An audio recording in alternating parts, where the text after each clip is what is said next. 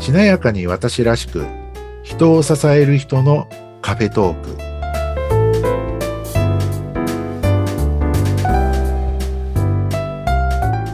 こんにちは西川学です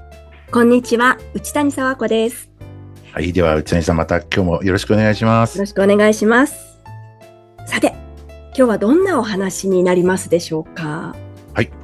今回はちょっと考えてきたんですけど、あ、なんでしょあのカウンセラーさんとかですね、えーまあ、コーチの方、うん、でも私、どちらかというと、カウンセラーさんの、おまあ、育成だったりとか、ご支援をしていく、あるいはこうご相談乗っている中で、う。はい。時々こう出てくる話なんですけども、はいあの相手の方の話をこう聞聞いてねう、んこちらがこうなんかこう返すときに、あ、それわかりますっていう言葉って結構危険なんですよと。えー危険なんですか危険。共感してる感じがしますけど。はい。そこ、それが、その、あこちらは、あ、わかるわかるとか、わかりますとか、ね、えーっていう言葉がこう、共感だったりとか、それわかるよっていうつもりで言ってる言葉が、はい。逆に相手の人をイラッとさせているとか、心を閉じてしまっている、閉じさせてしまっているってことがあるので、はい。それは要注意ですよってお伝えすることがあるんですね。はい。で、そういうことをお伝えすると、あ、だからかって言って、あの、学びになりましたっていう方は多いんですけども、はい。例えばこうカウンセリングとかで言うと、いろいろこう悩みを、ね、最初こちらはじっくりとこう傾聴して、お伺いして、えーね、その方がどんな状況なんだろうとか、どういうことで悩まれているんだろうとか、どんなことがあって今あの状態なんだろうってことをお伺いするんですけども、はい。えー人によっては、まあ、カウンセラーさんとかね、セラピストさんとか、人によっては、あ、私も同じような経験あるとか、うん。そうなんだよな、みんなそう言うんだよな、とかですね。はい。で、えーいうことを思って、こう、スイッチが入っちゃうと、はいついついね、あ、わかります、それ、とか、うん。あ、わかるわ、とかい言うんですけども、じゃあ、それが人によっては、まあ、クライアントさんとかによってはですね、そこで、わかるわかるとか、わかりますって言われると、イラッとしてしまうケースが実は多いんですね。はい。で、なんでイラッとしてしまうかっていうと、はいまだこれぐらいの話で、一体私の何が分かったって言うんですかとか、なるほど。あうん。なた本当に分かってんですかみたいな感じ なるほでど、ね。確かに。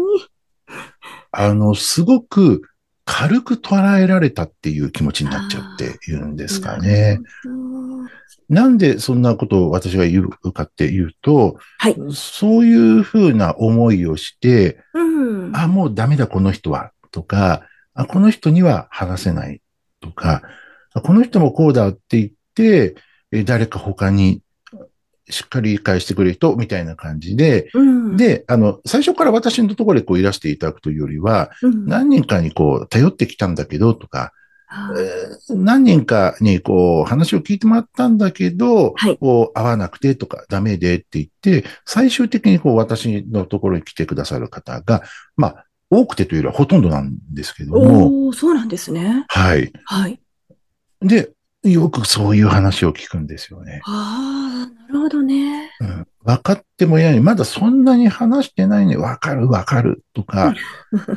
なんでかっていうと、あの、ね、ご相談をくださる方、悩みを打ち明けて、あの、お話をしに来てくださる方々って、はい。もちろん、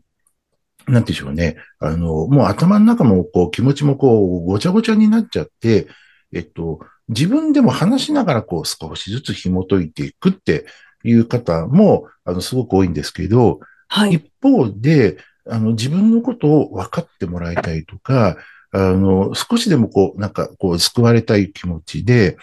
こういうことを聞いてもらおう。こういうことも話そう。こういうことも話そうって言って、はいまあ、完全にこう、整理はされてはいないんですけれども、うんある程度こういうことを聞いてもらいたい。こういうことがあって、えーっていうことを聞いてもらいたいとかって、いくつかね、ちゃんとこうご自身で準備してきてくださる方々もいらっしゃるんですけれども、はい。そんな方も含めて、例えばね、じゃあ、あの5つこう聞いてもらいたいことがあったっていう中で、はい。えーカウンセラーさんとかセラピストさんとか先生に当たる方が、まだこう2つとかうん。 3つ目ぐらい、えー話してるう段階で、あ、わかるわかると か、わかりますよ、私にはそれ、みたいな感じで言っちゃうと、うんまだ。全部話してないのにとか、うん、そうですねう。ん3つ目、4つ目、5つ目がまだあるのに、はい。それ聞いてもいないので、よくわかりましたって言いますよね、みたいな。うんで、例えばこう人生で、なんかこう、すごいなんかこう、お辛い経験されている方とか、ね、やっぱりこう、そんなことが世の中にあるんですかっていうような思いをされている方々もいっぱいいらっしゃるので、はい。ね、そういうことを話してくださろうとしてるのに、しかも一生懸命勇気を出して、ね、誰かに伝えたい、誰かに分かってもらいたいって言って、一生懸命話してくださってるのに、はい。 途中段階で分かりますよ、 それとか、その言い方ももちろんありますけどね。はい。うん。ってえー言うと、何が分かったって言うんですかとか、うん。あるんですよね。確かに軽くね、感じちゃうかもしれないですね。軽く捉えられたとそうか、いう時はね。うん、あるいはこう頭の中がこう整理しきれてなくて、で、こうね、聞いていただきながら話して、あるいは話してるうちにこういろいろ出てきてっていう方々も、うん。まだなんかあるとか、自分の中で抱えてるものがあって、これを出したいっていうのがあると。うん。まだ出してる途中なのに、わかりますよって。えーで、その言われ方が、逆にこうね、ね、ちょっとこう落ち着いてね、わかりますよ。それで、みたいな感じで、つなぎだったらいいんですよ。うん。はい。でも、あ、わかるわかるとか、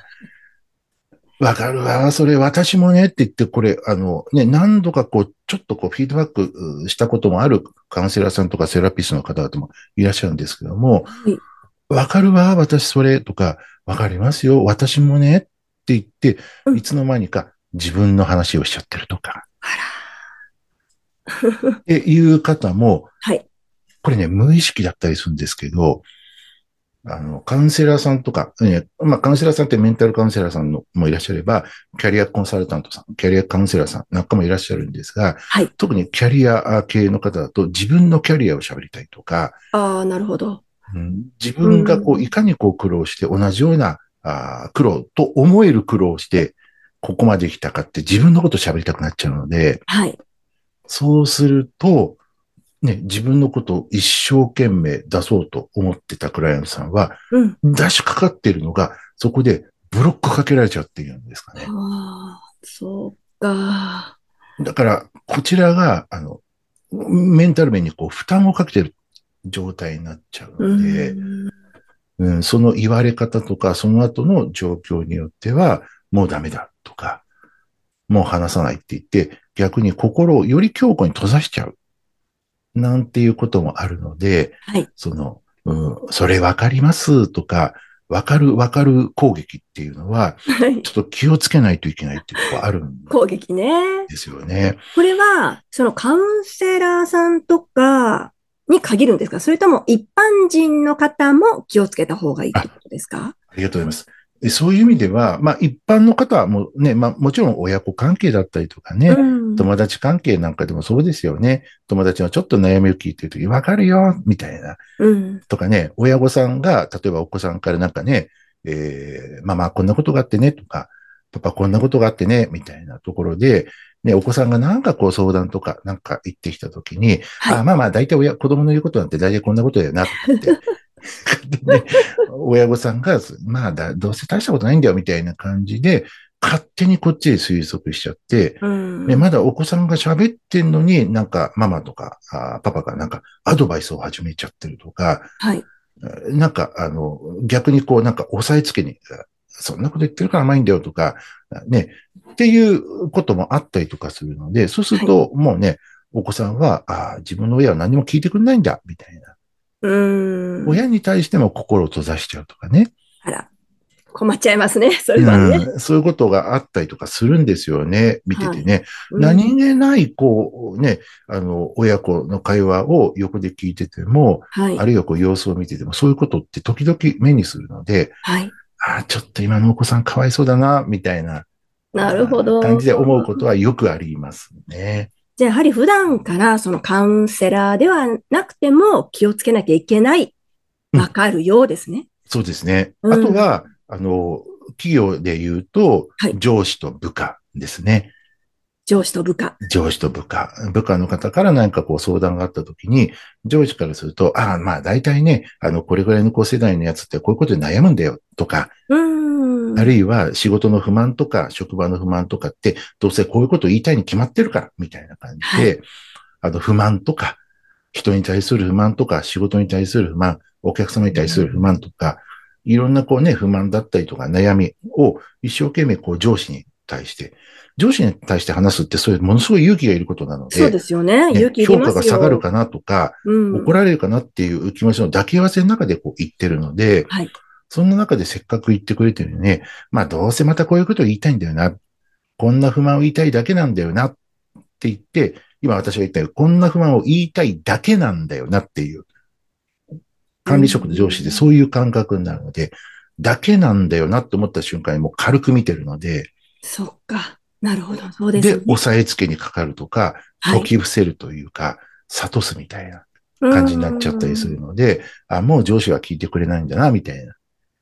感じになるので、注意は必要だったりするんですよね。ーん。はい。まああの、本当ね、こう私がこう、キャリアカウンセラー、カウンセラーとか、キャリアコンサルティングなんかを学ぶ時なんかも、やっぱりこう、お互いにこう、フィードバックし合ってる中で、特にこう、キャリア関係、キャリアカウンセラーとか、キャリアコンサルタントになる方って、特にこう、男性で、えー自分はずーっと企業で管理職をやってましたとかですね、、はいろんなこう、指導する立場でしたっていう方が、キャリアコンサルティングとかしようとすると、はい。あ、大体こういうこと言いたいんだよなって、こう、なんか経験上分かっちゃうというか、うーん。分かったつもりになっちゃうので、はい。ああ、はいはいはい、そういうことねって言って、 なんか途中でブチって打ち切って、うわーってこう、キャリコンの方が、なんか、あの、いきなりアドバイス始めちゃってるとか、はあ、そっか。自分の意見を始めちゃっあの、言い始めちゃってるってすごく多いんですそね。れは危険。自然にそうなっちゃうというか、ででも、アドバイスしてあげたいとか、はい。教えてあげたいっていう一心なんですけどね。うーん。でも相手の人はアドバイスなんか求めてませんとか、はい。誰が教えてくださいって言ったでしょうかみたいなことになっちゃってるってなるほど。あるんですよね。はーうい。んだから共感はもちろん大事ですけどね。はい。共感は。共感は大事だけど、やっぱりそれわかりますって、まあ、相手に軽く思われるようなまあタイミングや言い方ってのには気をつけなきゃいけないそうとですね。うんいう。こあとでのす、ね。例えばね、こう、個人でこうね、カウンセリングとかコーチングとかやってる方って、はいあの、自分を信頼してもらいたいので、はい。で、あ、この人だったら頼れるんだなって思ってもらいたいので、はい。で、次のセッション申し込んでくれるようにとか、はい。えー自分と、あうんの、コーチング契約とか、カウンセリングの契約をこうしてもらいたいので、あ、この人だったら大丈夫って思ってもらいたいので、あ、この人だったらよくわかってんなって思ってもらいたいので、はい。その反動というか、その気持ちの裏返し、もうこれも一種の相手をコントロールなんですけど、わかります、わ。わかりますとか、わかりますよ、私って言っちゃうんですよね。あ言いがちなんですね。うんだ私を頼って、みたいな。なるほど、ね。なんですが思いっきり逆効果になってる。はあ、それ気づいてない方結構いらっしゃいや、るそう多ですいんね。ですよね。ねえ。うん、多いんです。うーん。まあもちろんね、私が例えば企業で登壇してて、管理職の方々から、まずこう悩みとかをこうね、あの、お伺いをするっていうプロセスが大体あるんですけども、そういう時なんかには、やっぱり共感の言葉を言うんですよ。うん。で、何かっていうと、まあ代表的なところで言うと、ありますよね、それうん。って言って、心が、いやー、あるんですよね。そういう。で、もうちょっと詳しく聞かせていただけますかとか、はい。決してわかりますよ、それとは絶対言わないですね。ありますよね。ありますよね、わそかれりはますね、ねみたいな。はあじゃあ、この講師分かってくれんだ、みたいな。あわかりますよとは言わないですよね。わかりますよって言うと分かってくれんだって思ってもらえなくて、はいありますよね、こういうこともね、って言うと分かってもらえるんだってなるのがあーなるほど言葉って怖いですね怖い、いです。はいやー勉強になりましたこの、それわかりますの危険。危険。皆さんもぜひ気をつけていただきたいなと思います。いや、今日もね、いいお話聞けました。また次回も楽しみにしていただきたいと思何いかお役にます立。てば幸いです。西川学でした。ありがとうございます。内谷沢子でした。